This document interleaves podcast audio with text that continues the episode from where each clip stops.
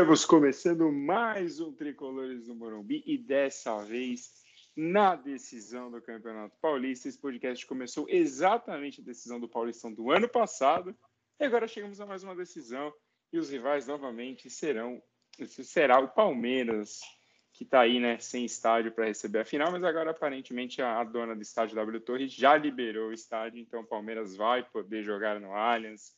Vamos todos domingo lá no Allianz. Hoje temos até convidado especial, mas primeiro eu vou apresentar ele, que é o, a grande voz do podcast do Brasil atualmente. Tudo bom, André, com você? Como, como você está? Você que tem 17 podcasts e vem o 18º aí.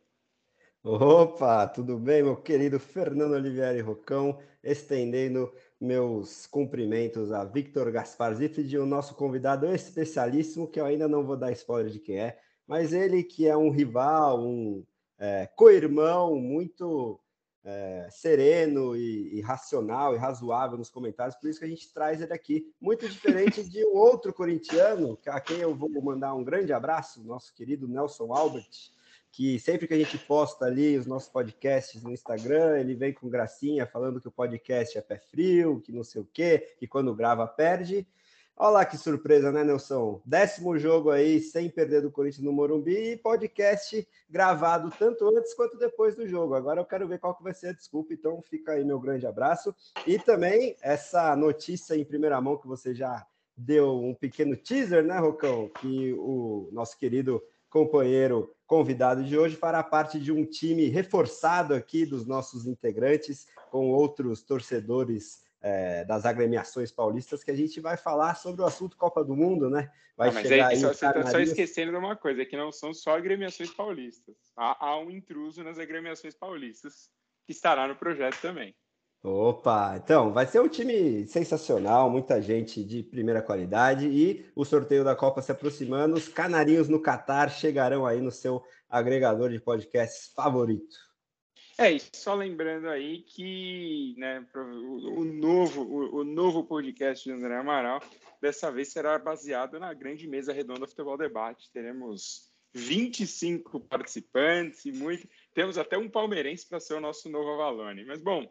Tudo bom, Vitor, com você? Você que está aí no Canadá, o Canadá em primavera, né? Espero que você não esteja passando tanto frio agora aí no Canadá. Sim, o, Canadá que será citado no, no, no, no novo podcast, né? Muito, é, muita, muita felicidade aqui na, na, no país sobre a, a classificação da Copa. É, boa noite para todo mundo, boa, boa tarde, bom dia para outros horários que as pessoas estejam ouvindo. Quero desejar meu, meu abraço aos meus companheiros é, de sempre, mas principalmente é o maior advogado da Zona Norte de São Paulo. O maior. O maior, não vou. se quiserem, se qualquer problema, é só falar com ele. Advogado. É, advogado. É, sim. Eu não vou, nem, não vou nem perguntar quanto faz no supino, que aí fica sacanagem, né?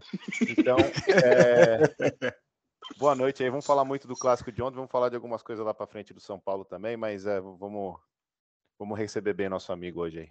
Bom, então eu vou apresentá-lo. Temos aqui conosco Diego Garcia, nosso advogado, que está aí hoje, não numa segunda-feira tão feliz quanto eu acho que ele esperava, mas está aí. Tudo bom, Diegão? Muito obrigado por estar aqui conosco para falarmos do clássico de ontem e de outras tantas outros clássicos que tivemos nesse Paulistão. É verdade.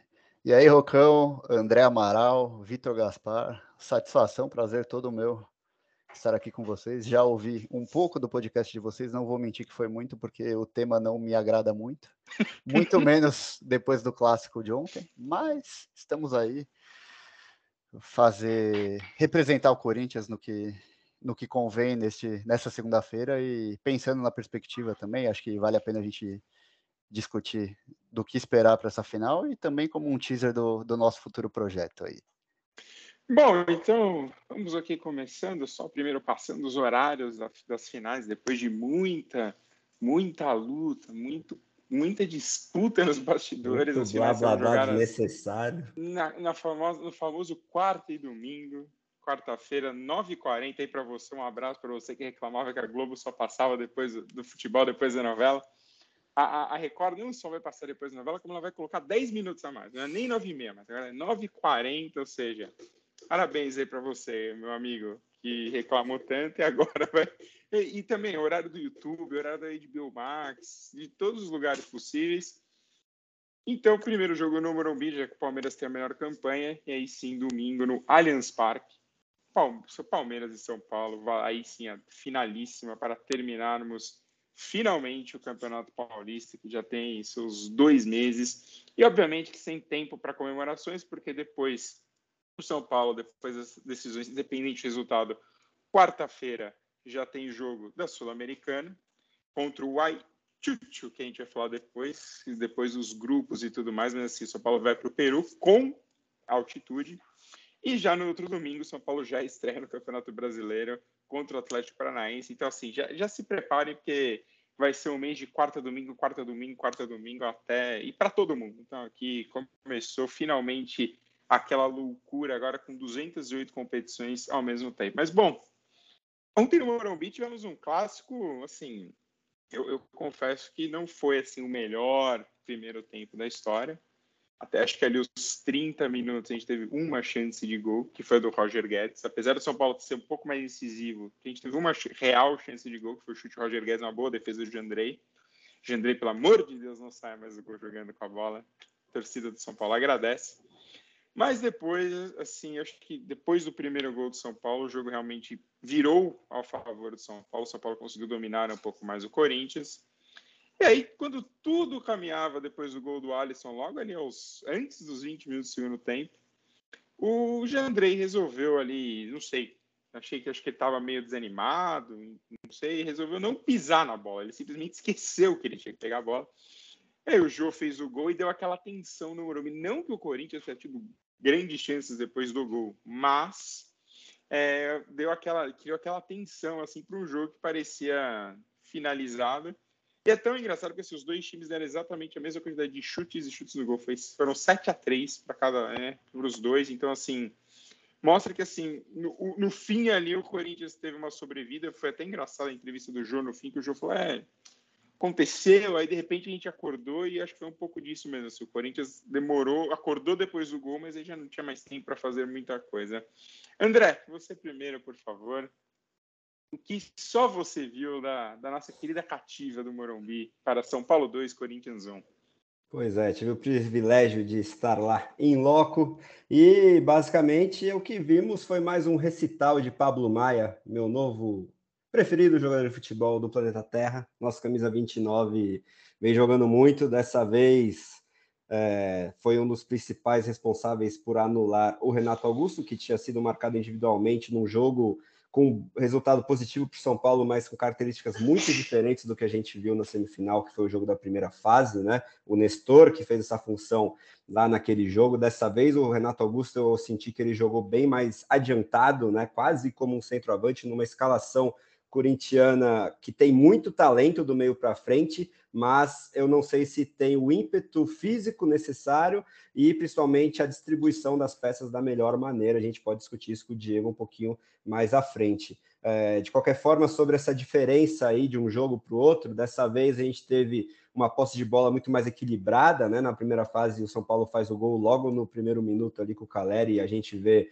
é, quase que um jogo de ataque contra a defesa, o São Paulo totalmente reativa ali, dando 70% quase de posse de bola para o Corinthians. Dessa vez a gente quase ficou no 50-50, foi 44% de posse para o São Paulo contra 56% do Corinthians, esse time que, por essa qualidade no meio-campo, gosta de ficar com a bola, mas eu senti que chegou muito cansado para essa fase decisiva do campeonato. Eu não sei se eu fosse o Vitor Pereira, enfim, os responsáveis pelas escalações do Corinthians, se eu teria escalado esses medalhões todo o jogo, principalmente nessa reta final de primeira fase, com a classificação já garantida, ok, que tem a questão da pontuação, que foi fundamental o São Paulo ter feito 4 a 1 nas quartas de final, por exemplo, para conseguir o mando de campo, né? Eu acho que se o jogo tivesse sido em Itaquera, o roteiro seria muito diferente, porque a torcida foi importante ali durante o jogo e teria sido importante para o outro lado se o jogo tivesse e sido só um parênteses, é, no outro estádio tem Mano. sido importante nesses clássicos de torcida única, inclusive. Tem feito.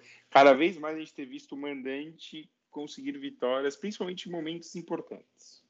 Sim, exatamente. É, a torcida única tem esse fator no fim das contas, né? É claro que a gente que é, viveu ali as torcidas dividindo o estádio, sabe o quão mágico isso é, as provocações, quando não entra violência, né, que é o motivo pela torcida única, mas que é, não justifica, não deveria justificar essa determinação. Mas, é, queira ou não, a torcida do São Paulo compareceu em peso e soube, é, acho que nesses últimos anos, com essas nossas vacas magras aí, a torcida tem é, sido mais madura, né? Não cornetado na hora errada, como a gente já presenciou e algumas vezes ali, principalmente começo dos anos 2000, a torcida vem aprendendo a como ser um diferencial durante a partida, atuar realmente no jogo.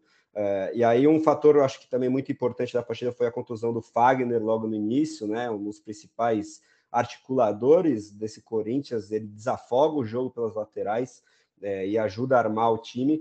E aí a escolha do Vitor Pereira foi colocar um zagueiro, o João Vitor ali do lado direito, por mais que ele tenha um, uma capacidade física bem interessante, ele não tem a mesma técnica do Fagner, o que permitiu com que o Wellington atacasse muito, porque per, praticamente perdeu as preocupações defensivas, né?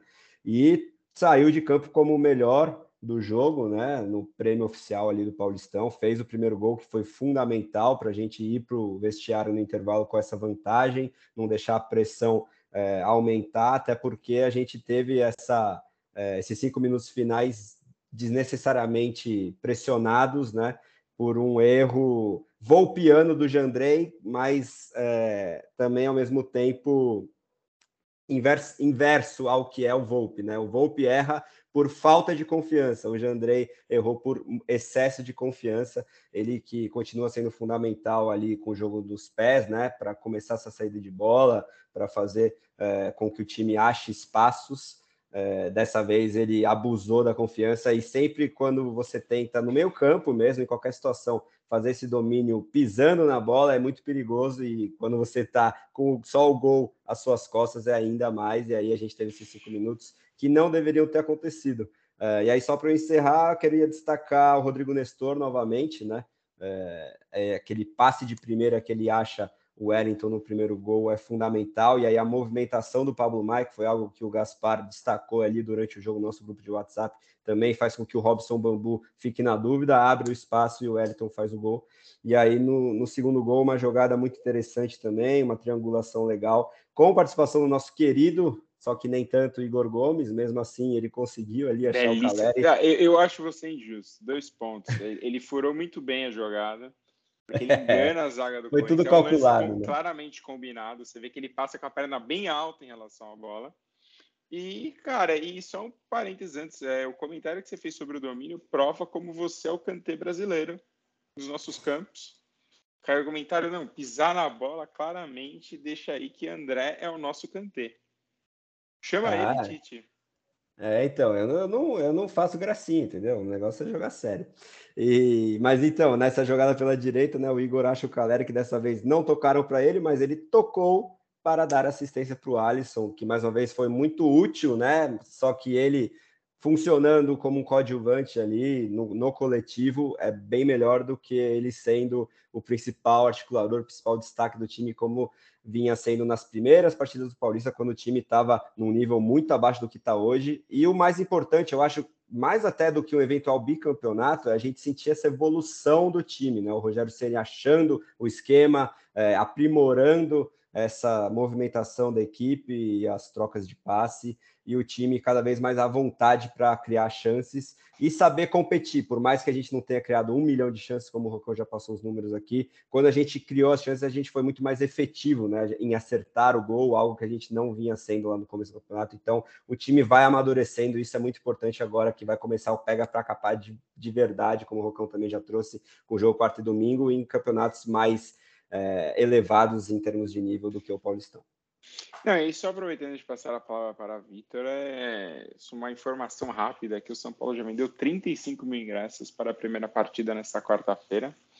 Ele preço salgado, né? 120 reais aí para você que tem um plano médio para menor do sócio torcedor, então.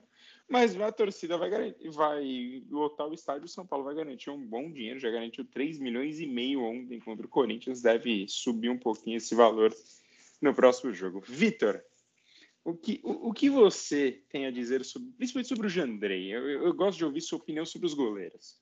É, eu ia falar isso do. Pro, eu ia intervir no meio do, do, do, do texto, né, da, da, da, da, retórica do André, mas eu, eu o maior. Eu só discordo num ponto. Que o, o, o Volpe começou a falhar por falta de confiança após algumas falhas por excesso de confiança. Que aí, que, no, no, na essência, foi assim que começou. Foi, acho, que foi aquele, acho que foi o último jogo, um dos últimos jogos da, do Brasileirão de 2019, né? 2019, 2020.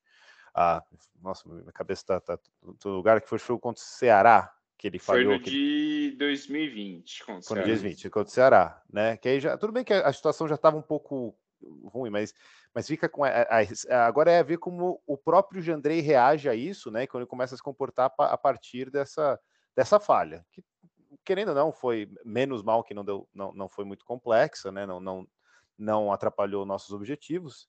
Seria melhor se fosse um jogo que não tivesse, que não valesse tanto quanto ontem.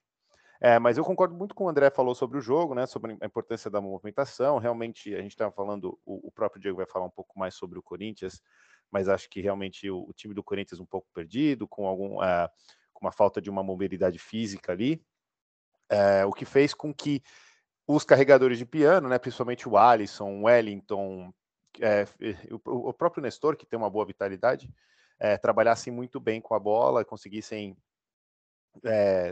ter o domínio físico, principalmente no meio campo, né, na, na, região do meio campo sobre, sobre o time do Corinthians, né, acho que eu, pessoalmente, não gostei muito da, da, da aí, aí, início, né, da posição do Éder, né, Éder e Caleri, eu acho que eu, eu, preferiria, por pelo fato de termos o, o, o Alisson já, e o Igor Gomes, né, que não, que não, que não dá atrás daquela confiança, um Rigoni talvez para melhorar, para ser um pouco mais armador do que o próprio Éder, né, é, porque o Éder faz um trabalho ali também de, de, de esforço, né, mas também ele é um cara com uma idade, é, com idade já, também não é o rei, da, o cara mais rápido do mundo.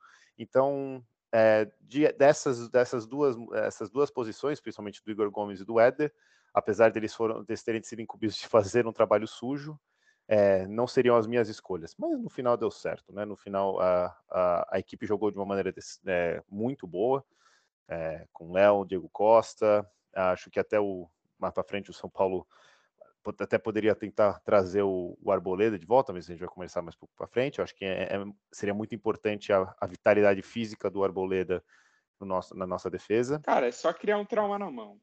Basicamente é, é isso. É, a gente ainda vai falar disso. É, só de olho nesse é, trauma. A gente vai chegar mão. lá. A gente vai chegar lá, né? É, mas eu acho que, que, querendo ou não, acho que foi isso. Foi um jogo bem controlado, que depois, com a chegada, com, com o gol né? Teve até um outro lance, uns lances pequenos ali com, com o Jô ali, que ele fez uns bons pivôs é, para cima do Diego Costa tal, mas também não foi, apesar, esse foi o mais perigoso. E depois virou um Bumba Meu Boi, que acho que, que não sei se vocês repararam, né? o Diego pode confirmar. De, depois que saiu o gol do, do Corinthians, é, teve uns cinco cruzamentos e todos era o, o Roger Guedes tentando se jogar na bola na, na, na, na linha de fundo. Todos. Ele, todo mundo cruzava errado, ele lá correndo, ele se esforçou que nem um louco. É, foi, ficou um pouco desorganizado, mas aí é, deu aquela emoção que todo mundo que está assistindo que não é torcedor nem do Corinthians do São Paulo não gosta, mas uh, gosta, mas a gente odiou. Então foi é, um jogo para foi um jogo para ficar para a gente ficar esperto com esses erros, né? Mas uh, é, eu, eu, eu, tenho que concordar sobre um certo domínio e controle de jogo, que acho que o Rogério está buscando muito isso, né? Ter esse controle de jogo durante o jogo inteiro do São Paulo. Bom, então agora vamos passar a opinião para o lado de lá, lá para, do, para os lados ali do Parque São Jorge. Diegão, o que você viu aí agora do lado do Corinthians? Acho que o, o Corinthians. E só você viu. É você, só você, só você viu. o, principalmente acho que no, quando o São Paulo no começo pressionava, ele teve a chance com o Roger Guedes, depois ele parece que o jogo não ficou morno, né? É um clássico, muito difícil ficar morno, mas eu acho que os times ainda ficaram muito tempo tentando muito Mais pouco. truncado. né? É, então, e no começo do segundo tempo teve uma estatística que me assustou um pouco. Acho que com 10 minutos do segundo tempo, cada time tinha feito uma finalização. Então, Sim. assim, era claramente um jogo, mas assim, o que, o que você viu do, do lado do Corinthians e principalmente do Vitor Pereira nos, nesse jogo e principalmente nos últimos, né? Olha, do lado de cá, até para começar, é, indo na linha do que vocês falaram, eu posso, eu posso falar pelo menos da diferença que eu senti da postura do São Paulo entre os dois jogos. Entre o, o primeiro clássico, né? Que foi um a 0 gol do Caleri logo no começo, e, e o jogo da semifinal. Parecia outro time. O São Paulo já vinha em evolução, pelo que a gente vem acompanhando, óbvio que não com a mesma intensidade que vocês, mas a evolução do time é nítida. Tanto é que assim a gente se coloca numa posição de que provavelmente o time está um mês atrás em relação a vocês, em questão de planejamento, em questão de desempenho, entrosamento, por conta da troca tardia do Silvinho, que não fez o menor sentido ter sido demitido no início do, do Campeonato Paulista e não no final do Brasileiro. Mas evita, enfim. evita.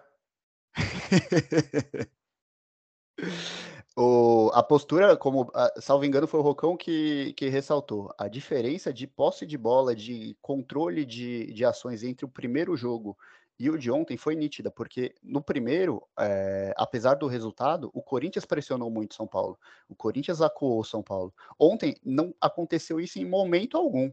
Se alguém foi acuado ontem, por mais que não tenha sido por muito tempo, foi o Corinthians. Porque, vai, vamos considerar assim, é, até o gol do primeiro tempo, o jogo estava aparelho. Tinha algum alguma facilidade do São Paulo pelas laterais, principalmente pelo João Vitor, porque como o João Vitor no lugar do Fagner não apoiava, acabou ficando muito fácil para só apoiar contra o João Vitor, porque não tinha preocupação defensiva. E mas até ali o grande lance do jogo, vai se dar para colocar dessa forma, tinha sido a finalização do Roger Guedes, que para um goleiro com a qualidade do Jandrei também não é uma defesa, é uma defesa bonita, mas não é uma defesa nossa, que defesa fantástica, miraculosa, não, uma defesa normal. E até a finalização do Juliano no começo do segundo tempo, no começo não, acho que foi lá para os 15, 20 minutos, eu não lembro se estava 2 a 0 já, mas estava 2 a 0 já. Foi uhum. a única finalização do Corinthians além daquele chute do Roger Guedes. Tudo bem, era uma finalização que é, o Juliano não pegou bem na bola, por mais que tenha sido uma bola que chegou em cheio para ele chutar, tinha um potencial de sair algum lance decisivo ali e acabou não, não virando nada, nem mesmo um escanteio. Mas foram as duas grandes chances que o Corinthians teve no jogo, além do gol que o, bom, foi uma cortesia do Jandrei. É, vocês mencionaram aí do, do pavor que vocês sentiram com o Jandrei saindo assim, é o que a gente está acostumado com o Cássio, sem muitas, sem muitas diferenças. Mas o Jandrei é um bom goleiro. Eu acho que a partir do que. Da, não sei se vai abalar a confiança dele, porque ele vem num momento muito bom. É, não tem uma sombra de respeito no banco para ele, então eu acredito que não vai afetar muito, né? Convenhamos, porque se a sombra é o Volpe, você vai falar, poxa, tá tudo bem aqui, tudo bem, errei dessa vez, não comprometeu o jogo. É diferente, por exemplo, ah, Corinthians empatasse depois. O Corinthians tinha pressão depois do, do 2 a 1 porque afinal você tinha 6 minutos, 10 minutos para tentar fazer alguma coisa e era aquele era o momento mas como bem destacado pelo, pelo Gaspar, eles. Eu não sei o que, que eles tentavam fazer, mas eram umas quatro ou cinco bolas forçadas no Roger Guedes, mas assim, muito forçada, que ele tinha que se jogar para passar um metro da bola. Então, assim, não ia sair nada daquilo ali. E, e o São Paulo soube é, segurar muito bem a posse de bola no ataque nesse momento, é, principalmente do, do lado direito da defesa corintiana, perto do, do escanteio.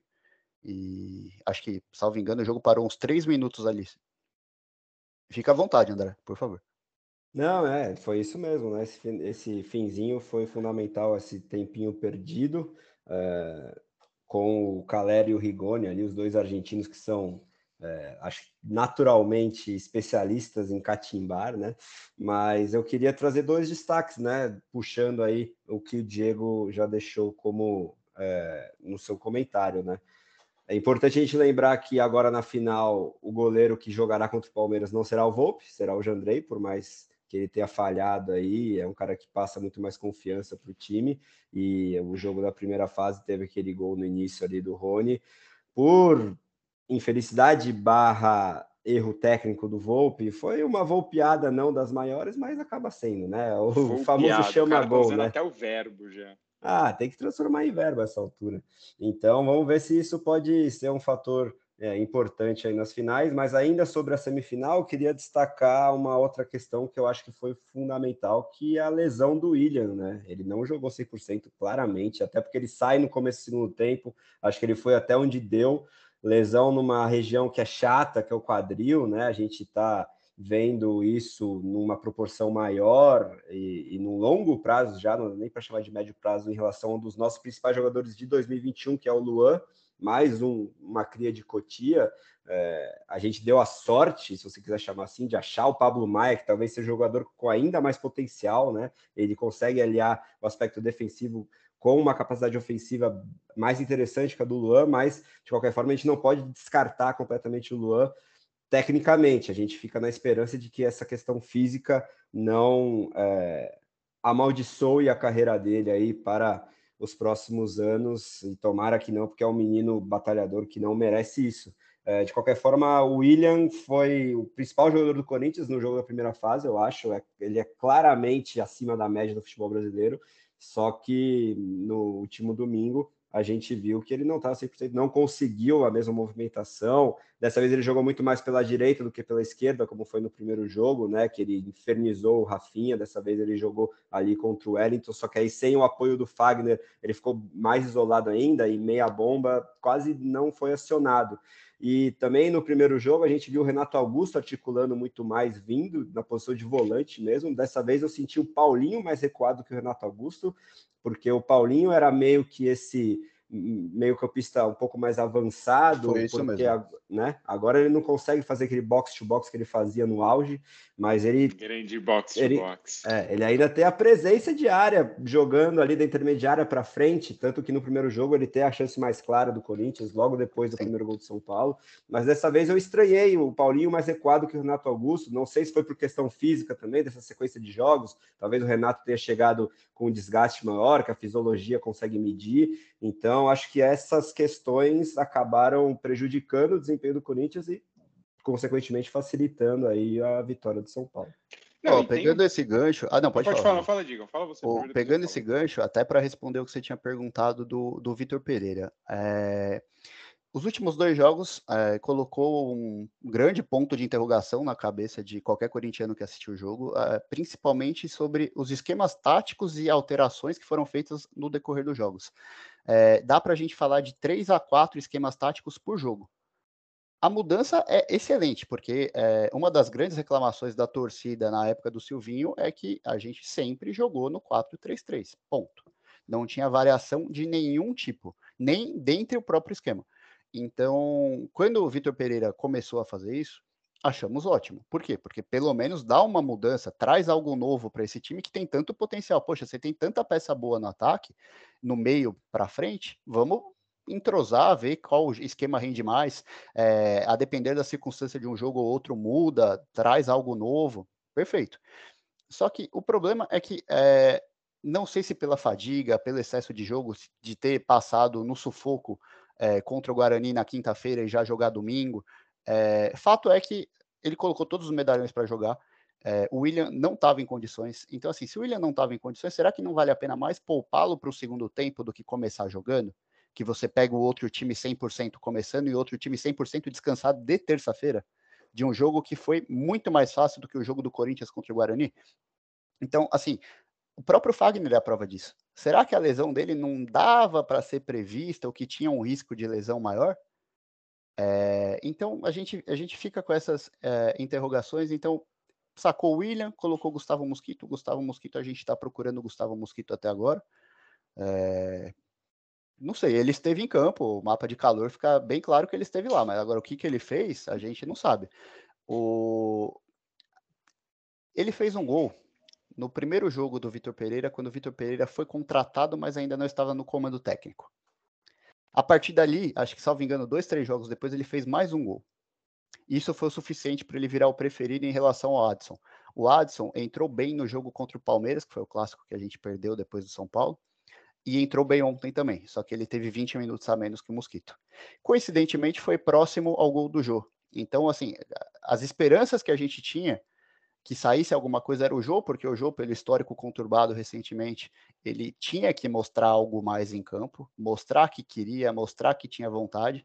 E assim, se tem um jogador que o Jandrei não poderia ter feito o que ele fez na frente dele, era o Jô. Se ele tivesse feito na frente do Mosquito, na frente de qualquer outro que estava jogando, talvez não desse nada. Mas do Jô, não. E, e o Adson. O Adson, ele, no, no final do jogo, ele estava fazendo a lateral esquerda defensivamente e atacando como se fosse um meia esquerda. Então, assim, ele estava levando nas costas ali a criação do time. E é um moleque também, tanto quanto o Mosquito, quanto, tanto quanto os outros.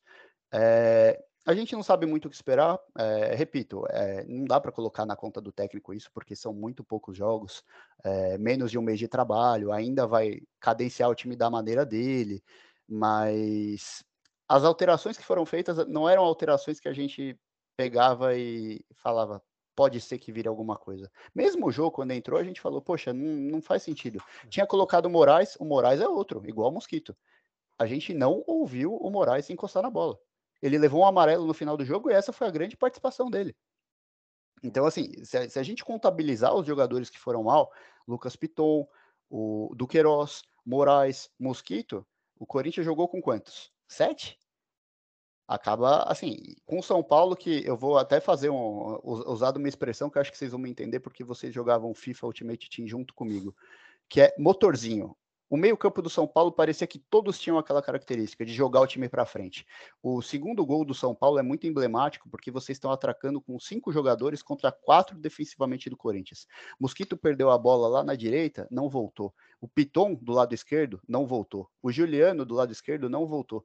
Poxa, você tá perdendo de 1 a 0 você vai deixar levar o 2 a 0 para depois correr atrás de, de virar a partida ou você vai evitar o gol defensivamente para depois pensar em criar?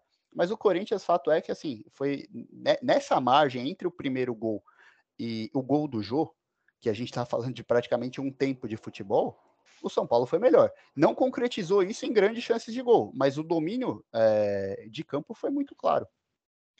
É, e só ir rapidamente emendando isso que o Diego falou antes do Victor falar, era, é isso, assim, o, o, gol do segundo gol do São Paulo mostra bem isso, porque o cara que rouba a bola do Mosquito é o Alisson. E é o Alisson que chega lá na frente para fazer o gol, obviamente, depois do, da genialidade do Igor Gomes, sempre bom pontuar. E os dois gols que o Diego citou, é, o primeiro foi contra o Bragantino, na vitória do Corinthians por 1 a 0 e aí o Vitor Pereira estreia na sequência contra o, é, contra o São Paulo, né, no 1 a 0 E depois o Mosquito faz de novo o gol dele contra a Ponte Preta, porque aí depois o Corinthians perde para o Palmeiras, ganha do Novo Horizontino, e aí já empata com o Guarani e perde para o São Paulo em 22 dias de trabalho de Vitor Pereira, basicamente, desde a estreia. Vitor. É, eu queria só emendar, acho que nessa. que toca um pouco sobre São Paulo, fazer uma pergunta para o Diego, porque eu vejo aqui a escalação. Quando eu vejo a escalação do, do, do, São Paulo, às vezes eu fico pensando, principalmente agora com todo do esquema que saiu do, do, do, do Rogério, eu fico vendo um monte de cara que a gente contratou esse ano que não, eu falo, quando é que esses caras vão entrar, né? O próprio Nicão, o Patrick anda numa baixa, né? Então eu vejo alguma é, e, e, quando a gente olha para zagueiro, né? Principalmente com a quando no começo eu olhava muito para o Diego, Diego Costa, eu achava que a gente precisava de mais um zagueiro, é, e, e, eu vejo o time, eu senti o time desbalanceado. Isso mudou um pouco, na minha opinião, mas eu vejo o time do Corinthians, eu vejo na minha opinião, uma, um certo desbalance, desbalanceado em algumas posições. Né? O Corinthians ficou procurando esse centroavante por muito tempo, ainda teoricamente ainda não achou, talvez esse Júnior Moraes seja a resolução. Mas o, o, que eu penso assim, tem quatro jogadores, que com o Renato Augusto, William, Paulinho e Juliano, que eles são, eles já são veteranos e eles estão aí todo o jogo e eles estão e tem que ficar encontrando esses esquemas para colocar eles para jogar de qualquer maneira.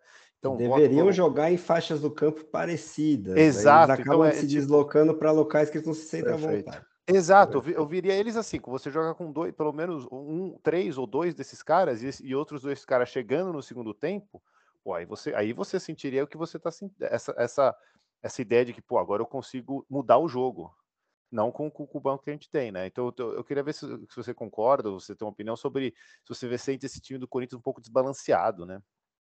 Completamente, completamente. O, é, Roger tem... Guedes no ataque, né? Quando ele deveria ser um pontinha, na verdade, melhor, exatamente, um melhor o... e fica toda essa bagunça aí.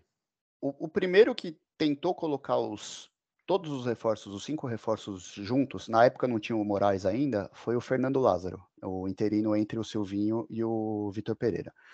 Ele. Só que a postura de, do time foi diferente a partir da queda do Silvinho. Então, assim, fez é, jogos que o time estava definitivamente melhor do que antes, mas longe do ideal. Então, eu não sei se isso trouxe a impressão, ou se é alguma cobrança interna da diretoria, de ter que colocar todos para jogar simultaneamente.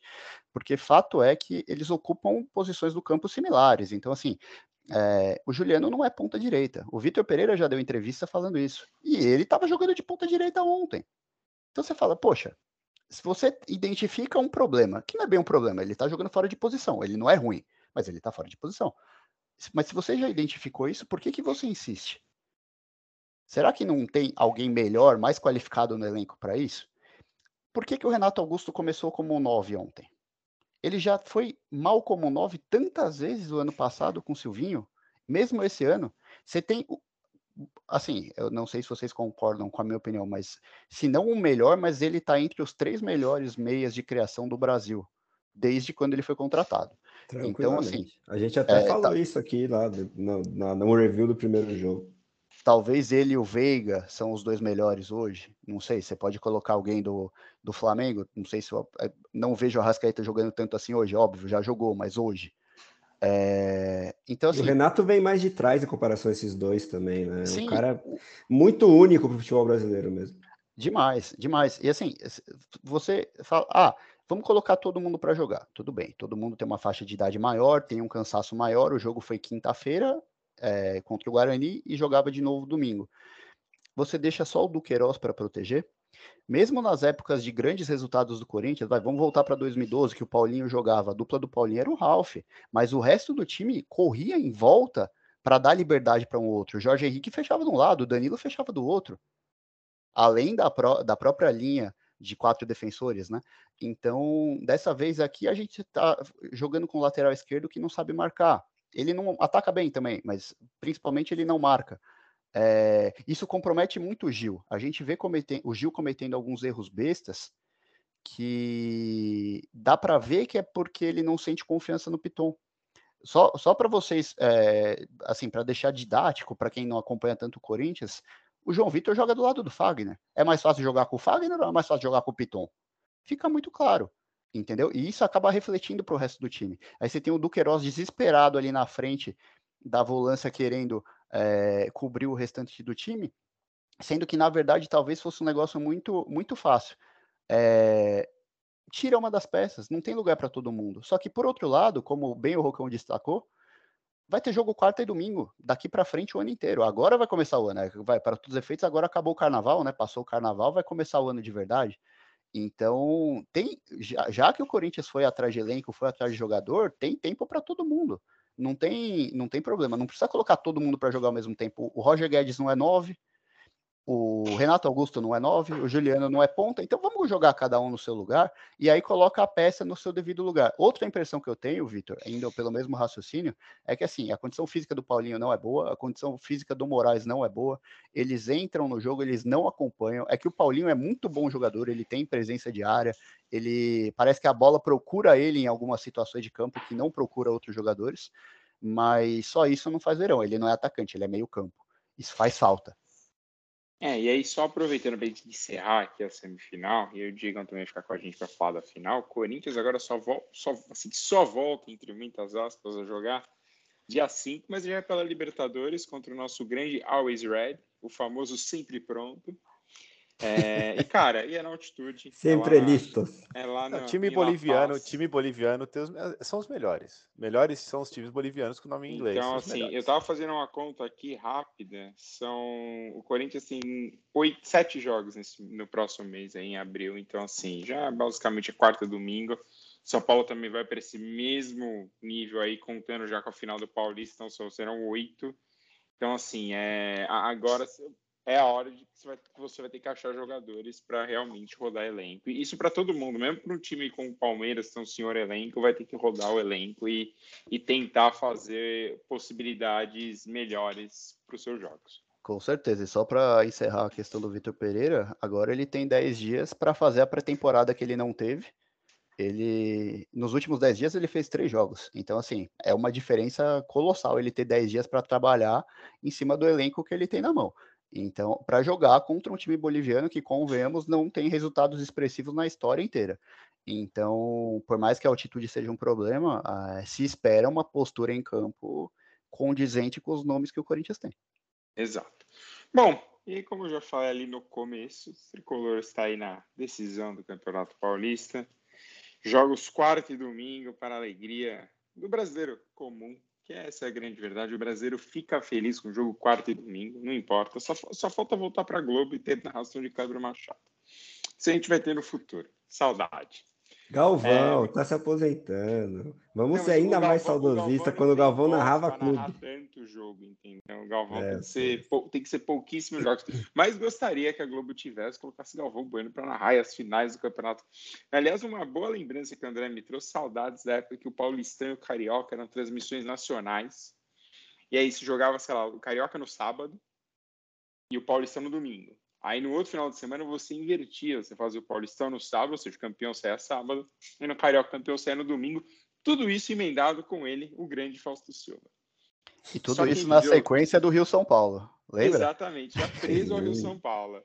E tinha Copa Mas, bom, dos então, Campeões, então, certo ponto também. É São Paulo e Palmeiras, então, primeiro jogo na quarta, 9h40, 35 mil ingressos vendidos até o momento. Deve bater realmente o número do jogo contra o Corinthians. E no domingo, nas quatro horas. Não acreditem no Google, porque às quatro o Google está errado. O Google está marcando seis e meia da tarde, não é? Quatro da tarde, Palmeiras e São Paulo, segundo jogo. Bom, pegando aqui o que vimos na primeira partida entre São Paulo e Palmeiras, é, sinto informar ao torcedor tricolor, nós teremos muitos problemas. Porque já está aí mais do que provado que se esse time do São Paulo tem, no momento, uma deficiência, a deficiência é abrir defesas. E se tem uma qualidade que esse time do Palmeiras tem, é fechar a defesa muito bem. Então, aqui, só pegando dados do primeiro jogo, São Paulo deu 15 chutes é, no primeiro jogo contra 6 do Palmeiras. No gol foram 3 e o Palmeiras deu um chute no gol. O gol. É, o André vai dizer que muito passa pela pessoa que estava no gol, mas tudo bem. É, uma bola. Se for, se a gente for estritamente técnico, o chute bateu na trave nas costas do Volpe e foi pro gol. Então, às vezes não foi nem o chute a gol. Mas, então, assim, é, a gente dominou assim. Se você pegar estatisticamente, né, no frio do número, o São Paulo teve 63% de posse de bola, trocou quase 500 passes, mas o time do Abel, o time do Palmeiras, joga exatamente esperando que você. Ele faz o gol, que é o que o Rony faz, até tem uma segunda chance não é um massacre, igual o nosso comentarista do chat aqui que apareceu, né? Fábio Guelfon disse aí, é um massacre. Não, não foi um massacre. Mas é um invasor. É um, é um invasor, mas assim, é um, é um time que sabe muito bem o que quer e quando põe a bola na, no contra-ataque é um time extremamente rápido, principalmente passando pelo Dudu e pelo Rony. Então, assim, São Paulo terá problemas com isso. É, acho que é até bom neste ponto jogarmos realmente com Diego Costa e Léo para tentar numa disputa de velocidade. Não, não estou falando que eles são, têm essa vantagem, mas para ter tem essa tentativa de parar o Palmeiras na velocidade. Mas muito vai passar também pelo jogo no Morumbi. É, acredito que o Palmeiras vai ter a mesma postura de tentar surpreender o São Paulo nos 10, 15 primeiros minutos, abrir o placar e sentar lá atrás e simplesmente segurar o quanto puder para tentar levar uma vantagem para o Allianz. E aí o São Paulo tem que tentar fazer o contrário dessa vez. O São Paulo surpreendeu o Palmeiras. E a chave desse jogo é o São Paulo tentar sair na frente. Porque se você deixar o Palmeiras sair na frente, vai ser extremamente complicado para o São Paulo tentar controlar qualquer coisa. André, sua opinião sobre a final. O Diego vai ser o último, porque como ele é o, o ponto neutro da final, ele já fala por último sobre a final. Maravilha. Então, eu vou muito no, na linha que você já trouxe, né? Atenção nos primeiros minutos, aquela blitz, a gente pode chamar assim, né? Do time do Palmeiras, que gosta de começar numa intensidade absurda para abrir o placar e aí jogar como se sente mais à vontade, que o Rocão trouxe, né? Dando a bola para o adversário e usando a da velocidade é, para contra-atacar e, se fechando muito bem, que é a principal virtude dessa equipe, que eu não vou chamar de retranqueira, não, não vamos é, generalizar, mas é muito parecido com o grande sucesso que o São Paulo teve na última década, na, na penúltima década agora, né, sob o comando do Murici no tricampeonato brasileiro, eram esquemas parecidos, né, até certo ponto, aqui que hoje é, o futebol como um todo evoluiu, você pode é, ter essas diferenças aí táticas de posicionamento, mas a, a, estratégia era até certo ponto bem parecida, né? Muita efetividade, muita fisicalidade e capacidade de fechar espaços e aproveitar as chances por meio de velocidade, bola parada também é um, é uma, é um trunfo do Palmeiras. Então, a atenção desde o minuto zero vai ser fundamental desse jogo no Morumbi, porque se a gente sai do Morumbi com um empate ou uma derrota, vai ser praticamente impossível reverter o resultado fora de casa, na pressão que vai ser do Allianz Parque, né? é, celeumas aí de bastidores de onde seria o jogo à parte, está confirmado que vai ser lá. Então a gente precisa é, vencer, nem que seja 1 a 0 2 a 1 um golzinho de diferença já vai fazer muita diferença. E vai ser necessária muita atenção, né? É, vamos ficar na expectativa sobre esse desfalque do principal jogador do adversário, o principal goleiro do futebol brasileiro, o Everton, se realmente é um desfalque ou não trauma na mão, saiu trauma foto na mão dele. ou trauma da altitude? Interrogação. Interrogação, né? Eu até acho que não precisaria disso se o Palmeiras pedisse, ó, esse jogo aí da seleção não vale nada, ele provavelmente nem seria titular vai ser uma viagem desgastante, libera ele aí, eu não, eu não veria problema, mas se isso foi um subterfúgio de, ah, vamos inventar uma lesão para que ele seja liberado e jogue, fica feio, eu acho, né? Saiu uma foto aí dele com, é, com esparadrapo nos dedos, enfim. De qualquer forma, o Marcelo Lomba, que é um bom goleiro reserva, né? Foi muito bem contra o Bragantino, então não é que a gente vai pegar um Volpe do outro lado, né? Que a gente perde o goleiro titular e o Volpe joga, como foi a situação na primeira fase. É, um time muito qualificado, mas o principal desfalque que pode acontecer, que esse sim faria muita diferença do lado de lá, é o Danilo, né? Que já não jogou contra o Bragantino, talvez o principal volante do futebol brasileiro atualmente, ao lado de Pablo Maia, que eu vou chamar de 5 do Hepta e não 5 do Hexa, porque vamos confiar no nosso outro é, proveniente de Cotia, que atualmente é o camisa 5 da seleção e talvez seja o melhor primeiro volante do mundo, Casimiro, mas Pablo Maia está ali numa trilha parecida e entregando muito mais com a camisa tricolor, pelo menos. Né? O Casimiro, nos seus tempos de São Paulo, ainda estava muito avoado e deixava a torcida com os cabelos em pé, só foi virar mais maduro lá na Europa. Eu tinha essa balada em São Paulo chamado Avoada. Ah, é. É uma das baladas que o Casimiro é cliente, era cliente é, VIP nos seus tempos de juventude paulistana. Bom, é, de qualquer forma, eu queria também fazer uma diferença né, da, da última final para essa. Uma situação muito diferente que o São Paulo chega. Acho que o Palmeiras chega bem mais maduro e mais é, consolidado num favoritismo do que naquela época, depois de um bicampeonato. É, se a gente podia questionar até certo ponto o primeiro título da Libertadores do Palmeiras pela sequência de adversários é, fáceis, se a gente pode chamar assim. Eu não quero desmerecer o título, mas a sequência do bicampeonato, né, a campanha do segundo título foi mais difícil e, e, de mais gabarito né, do Palmeiras, que aí ganhou uma casca ainda maior e chega agora em 2022 bem mais consolidado. Por outro lado, o São Paulo tinha apostado todas as fichas e mais um pouco na primeira fase daquele Paulistão, é, encarou o campeonato como uma Copa do Mundo, com essas palavras mesmo da sua diretoria, do seu treinador,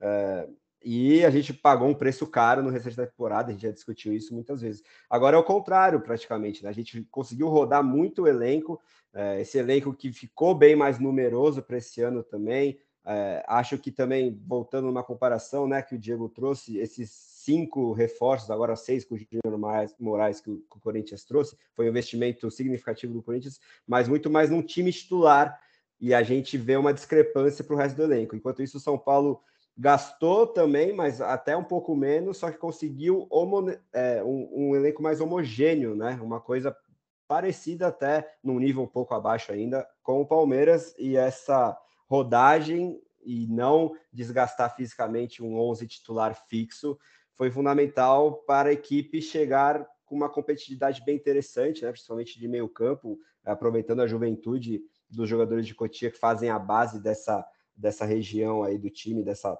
é, parte do esquema tático que é sempre fundamental. Então, é isso, a gente precisa continuar nessa pegada e tomar muito cuidado com os primeiros minutos e ganhar esse jogo no Morumbi, senão vai ficar muito complicado a nossa vida. De qualquer forma, eu acho que chegar na final, é, não levando um vexame, duas goleadas aí, já é um feito bem interessante para esse time, que, como eu já falei, a gente sente a evolução e eu acho que dá para sonhar com uma coisa mais consolidada a partir de agora. É, exatamente. E aquele time começou, minha Nossa Senhora. Vitor, seu, seu pitaco em 60 segundos sobre São Paulo e Palmeiras. É, rapidinho aí, acho que não tem muito mais eh, do que adicionar do, ao que o André falou aí. Acho que é, o que vai ser interessante é agora vamos ver o, quão, o quanto o Rogério vai manter a escalação ou não, né? Se ele vai se, seguir na mesma atuada, o mesmo time, ou me, talvez uma peça ou outra sendo, sendo mudada, ou se ele vai é, usar essa mesma retórica que ele anda usando, né? De, de quarta, domingo ele vai jogar, ele vai usar outros jogadores, né? Talvez é, o próprio Nicão, o, o Rigoni, né? Jogadores que, que te, o Luciano, que geralmente entram numa, que estão entrando mais consistentemente. Uh, mas é, eu, eu, eu, acredito muito nessa, né, nessa questão que o André falou sobre os primeiros minutos, né? Porque foi, foram os definidores do, do jogo do jogo na, na, na, na, fase de grupos, né, contra o Palmeiras, que foi a gente começou assustado, com, com, com, claramente com o receio de jogar com o Palmeiras naquele momento, tava, tava claro que o time estava nessa situação, e aí a gente tentou, quando a gente tentou voltar a jogar, a gente equilibrou um pouco mais as ações. Né? Acho que realmente vai ter que ser um embate para anulação do, do Rony e do Dudu, e fazer com que os dois é, toquem o menos possível na bola ou que eles tenham poucas oportunidades para acelerar o jogo. Né? Acho que o, o São Paulo controlar um pouco o jogo mais, diminuir a velocidade do jogo, vai ser bem interessante. É, eu, eu, eu, não quero me alongar muito mais, eu quero deixar o Diego falar. O, próprio André quer dar mais uma, uma, uma notinha aqui, então vou deixar o André continuar. O, não, não, o, André, o André sempre quer dar uma notinha. Diego, vou deixar para você a, a, isso, o, isso. o, papel de mandinar. Faça aí suas apostas para o jogo 1 e jogo 2 do Campeonato Paulista. O que você imagina como um, um, um amante do futebol? Cara, vou ser bem sério com vocês, você pode me cobrar depois. É um palpite ousado, mas eu acho que vocês vão empatar quarta-feira e vão ganhar fora. Aí sim, hein? Que é isso? Aí sim, ousado. Eu, eu vou, vou, te falar que é ousado e vocês sabem que eu vou bem nesses palpites aí. É isso aí, isso aí assim, é bom de bolão.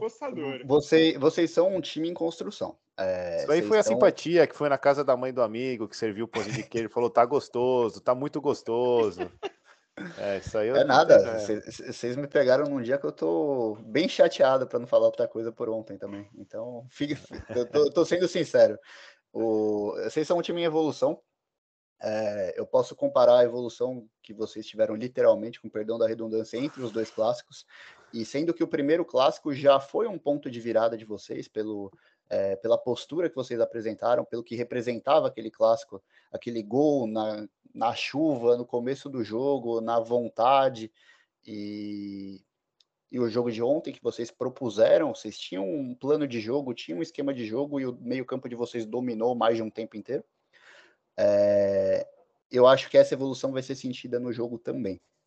Por outro lado, vocês têm o adversário, o rival mais qualificado que vocês poderiam ter no Campeonato Brasileiro, mas estadual, nosso estadual acaba sendo estadual forte por conta dos quatro grandes, agora tem o Red Bull também, e tem muitas peças para marcar.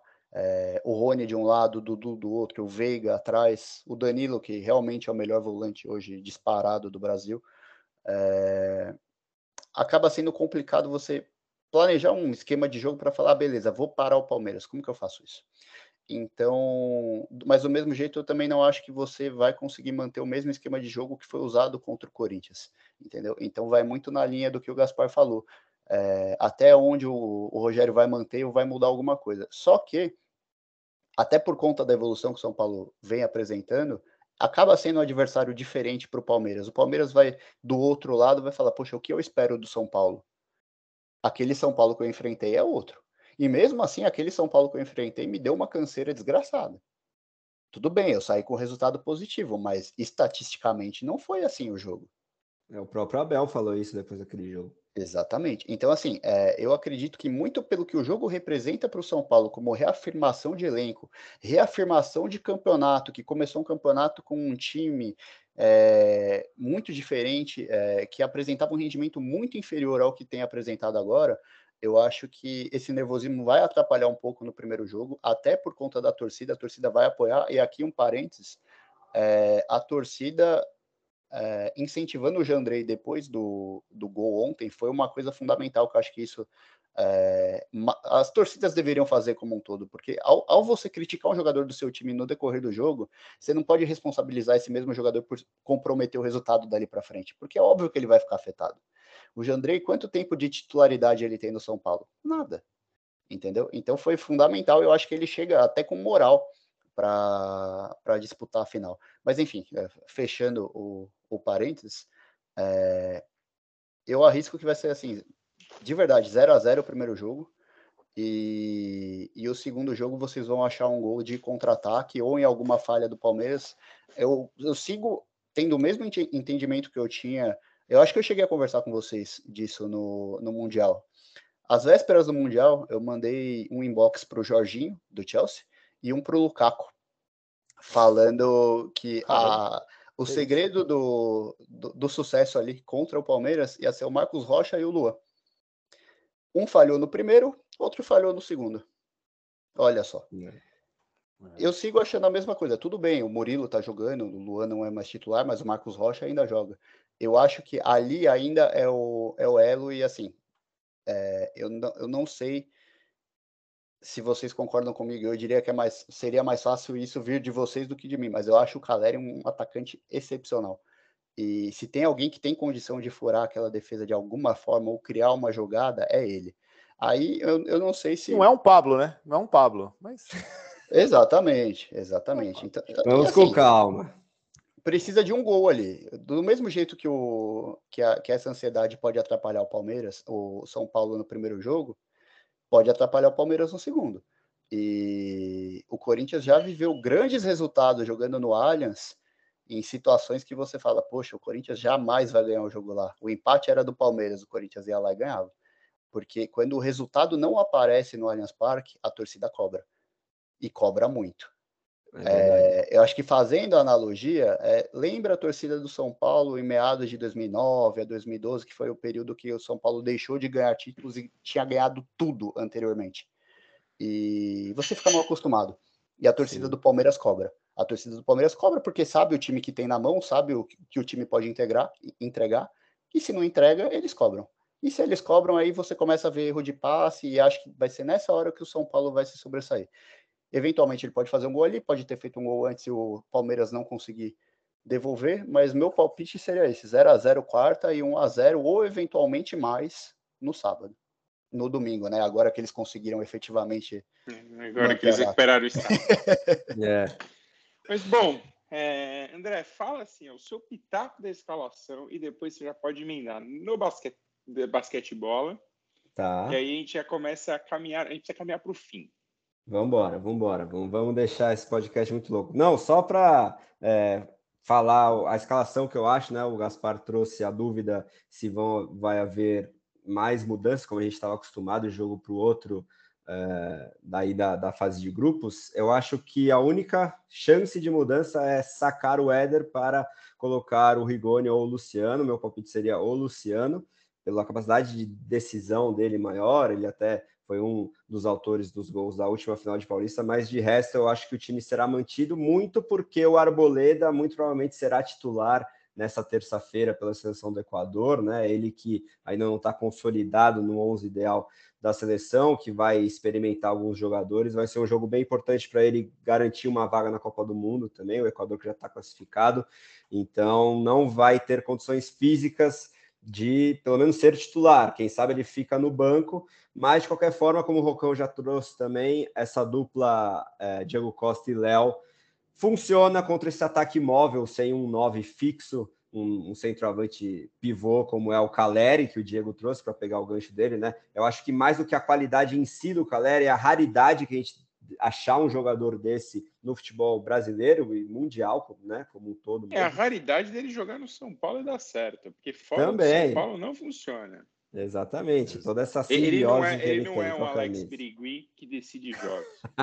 Exatamente. Craque. Então, se eu tivesse que apostar isso, a gente vai de Igor Gomes ali pela meia direita. Ele não vai ser muito acionado. É gente do campo é, consegue ver isso, que os companheiros tentam evitar passar a bola para ele em jogadas de criação ofensiva, mas o papel sujo dele ali, como o Rogério já deixou bem claro na coletiva pós quartas de final, ele faz e faz bem. E queira ou não, né? Ele começou a jogada do segundo gol, como a gente já falou aí, contra o Corinthians. Bom, dito isso, meu palpite aí de escalação é, para a finalíssima, que será a mesma é, desse jogo contra o Corinthians, só com o Éder saindo para entrar o Luciano, e na expectativa do Sara voltar aí para o brasileiro, né? E aí ele provavelmente ocupa essa vaga do Igor Gomes, porque ele consegue também fazer essa recomposição e atuar com mais ímpeto ofensivo, e aí você joga o Alisson para o lado direito, que talvez seja o melhor lado dele, aí eu acho que o time pode ficar ainda mais redondo. Vamos falar do basquete, em que seguimos invictos desde a última gravação, é, vitórias contra o Pato Basquete lá de Pato Branco fora de casa e mais uma vitória majestoso, né? No basquete, a freguesia ainda maior do que aquela que a gente está vendo no Morumbi no futebol. O São Paulo nunca perdeu para o Corinthians, muito pelo contrário, só venceu desde que retomou o projeto do basquete. E nesse sábado aí não foi diferente, 88 a 67, jogando no ginásio do Morumbi. E agora a gente vai pegar uma sequência fundamental aí da temporada do basquete que vai chegando na sua reta final. A gente tem dois jogos importantíssimos pelo NBB, para quem sabe beliscar ali uma vaga ma mais acima na tabela. A gente pega o Minas e depois o Flamengo, né, que estão à nossa frente na tabela, são o segundo e o terceiro colocados, respectivamente, com o Franca é, quase garantido em primeiro lugar rumo aos playoffs. E logo depois desses dois jogos, a gente vai ter a fase final aí, o Final Eight, os oito finais da Champions League Américas, a Libertadores do basquete lá no Rio de Janeiro, como a gente já trouxe aqui, né? Deveria ser em São Paulo, porque o São Paulo foi o melhor da primeira fase, mas não será o caso. Vamos ver, porque Minas e Flamengo também estão no nosso caminho aí na Champions League Américas e vai ser um jogo atrás do outro, começando dia 6, quinta-feira, aí é, na sexta semifinal e no domingo, se tudo der certo, a gente chega na finalíssima. Vale a pena acompanhar aí pela ESPN, salvo engano, vai transmitir, vai ser bem bacana esse, essa fase final da Champions League Américas. Eu, eu só queria apontar uma coisa, uma informação que ninguém quer, mas a final do troféu do interior vai ser entre Botafogo e Ituano. Só isso. Pronto. É, Vitor, seu, seu comentário sobre o futebol feminino, que a gente vai se despedir do Diego e você faz o seu pensamento final. Correto, é, futebol feminino é, correto, muito bem. Agora é um rádio da polícia, agora correto. Tá. Correto. Caramba, é, Positivo. Pronti, estou de prontidão aqui. É, o, São Paulo, o São Paulo feminino foi jogar contra o Grêmio, né? Que na verdade recebeu o Grêmio no CFA Laudo Natel.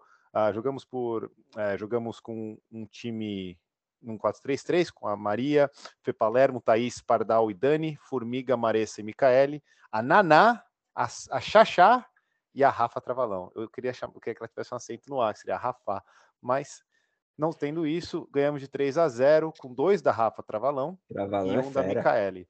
Um, um golaço da Micaele, por acaso, foi a chapada do, foi a verdadeira chapada do Nenê. Foi, é, e foi muito bonito. E o próximo, próximo jogo vai ser contra o Corinthians. Será um, foi, foi um, foi, um, foi um podcast muito Majestoso. específico, né? É, será contra o Corinthians de novo. Ah, ah, então será no Parque São Jorge, 11 horas, no próximo domingo, dia Mas 3. aí o buraco é mais embaixo, hein? Ganhar Correto. delas é quase impossível. Correto. Exatamente. O Corinthians, o Corinthians não é o primeiro colocado, na verdade, o Ferroviária, é, a Ferroviária ultrapassou o, Inter, que é, que, é o, que é o primeiro colocado, é, mas o Corinthians continua sempre com um dos melhores, se não o melhor time no futebol feminino brasileiro, ou até, podemos dizer, na no Sul-Americana. É, e é isso. Bom, então aqui vamos agradecer a presença dele, Diego Garcia, que, que, que deu o famoso deu a cara hoje aí, no momento em que ele poderia estar triste. Quer dizer, que ele está triste, mas ele apareceu aqui, deu a cara dele aqui e ainda fez os seus comentários, inclusive sobre a final. É, só lembrando aí que o São Paulo no, no futebol feminino, aí, o Co- o Corinthians, quer dizer, é um dos três times invictos que, para variar, são sempre os mesmos: Palmeiras, Corinthians e Ferroviária aqui no futebol feminino. Sempre esses três times são invictos até eles se enfrentarem e um deles ganhar. É, Vamos, a gente vai gravar depois da final e aí a gente vai. Não, tá bom, eu vou fazer isso agora. Então, São Paulo enfrenta o Juventude, ainda sem exatamente as datas definidas, mas dia 20 ou dia, na semana do dia 20 de abril, dia 11 de maio, pela Copa do Brasil. E na Sul-Americana vai ser aquela loucura, já uma fase de grupos. Lembrando, na Sula só passa um, porque o que passa enfrenta o terceiro da Libertadores no sorteio. Então, é, o São Paulo tem aí no seu grupo George Wilstermann, Ayachuco, do Peru, e o Everton, que não é o inglês. Então, o primeiro jogo é contra o Ayachuco, logo depois da final do Paulistão. E o Rogério não ameaçou. Rogério disse que ia sentar com a diretoria para decidir os times que vão jogar, porque claramente o Campeonato Brasileiro vai ser com reserva, porque o São Paulo tem a final do Paulista. Sul-Americana você não pode vacilar com um jogo, perdeu, você corre o risco de ficar fora. E, e aí o brasileiro se estreia, o brasileiro teria um tempo maior de, de uma arrancada no Campeonato Brasileiro. Bom, mas, Diegão, obrigado aí pela sua presença. Espero que, quer dizer, nos veremos em breve no, no 18º podcast André Amaral. Mas muito obrigado aí. E voltaremos na, é, na próxima semana dessa vez, porque tem a final do Campeonato Paulista. Gaspar, o seu pensamento final, por favor. Rapidinho, né? Rapidinho. Então, é, procura na internet fotos do Rogério, né? Porque anda rolando um mito que a cada, a cada vez que o Rogério ganha do Corinthians, aumenta a careca dele. Procura na internet, que tá difícil. Tá, tá difícil, ele tá ficando muito Meu calmo. Deus. Ele tá ficando muito calmo. E, e quem tá falando tem experiência no assunto, tá? Talvez a barriga também, viu? Exato. Isso, ah, isso aí tem aumentado bem. Porra, o cara, ele parou de jogar.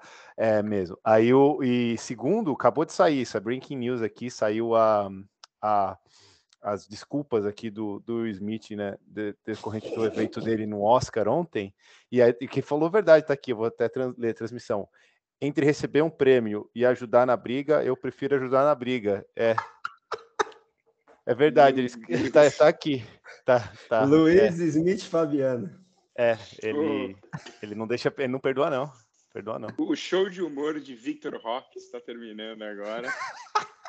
Voltaremos na, na próxima semana com São Paulo e Palmeiras, a decisão do Paulista. E aí sim, a gente vai falar mais de Copa do Brasil e vamos falar da Sul-Americana também. Um grande falaremos, abraço. Falaremos do jogo da Canarinhos no Catar.